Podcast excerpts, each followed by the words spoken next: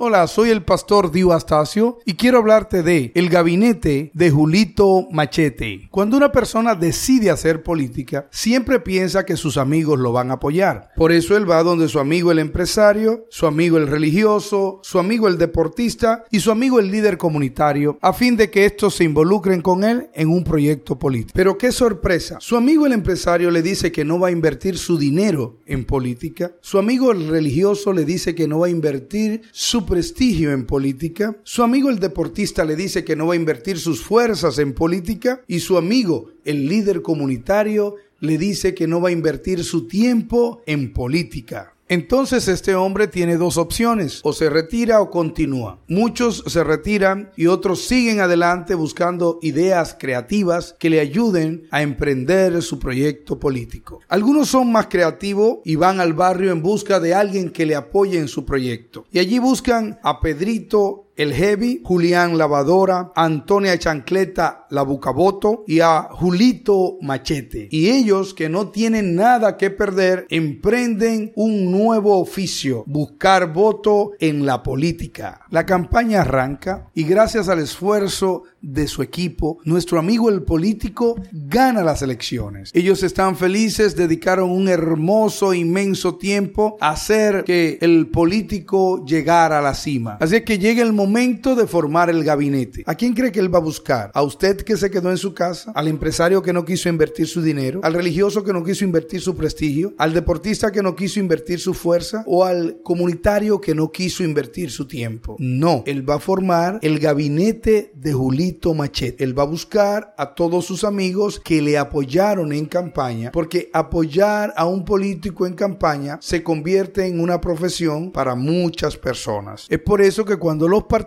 llegan al gobierno, llegan comprometidos con un grupo de personas que no piensan en la eficiencia, que no piensan en el trabajo, sino que sienten que ganaron un derecho porque buscaron votos en las elecciones. Eso hace que nuestros gobiernos se sean ineficientes e improductivos. Eso hace que mucha gente que deberían estar trabajando en puestos importantes no lo estén porque allí está formado el gabinete de Julito Machete. Si no nos involucramos en los procesos políticos, si no apoyamos a las personas honestas para que cambien la manera de actuar de nuestros gobiernos, es imposible que se acabe la corrupción y el clientelismo en la política. ¿Qué prefieres? ¿El gabinete de Julito Machete o involucrarte con nosotros en la política?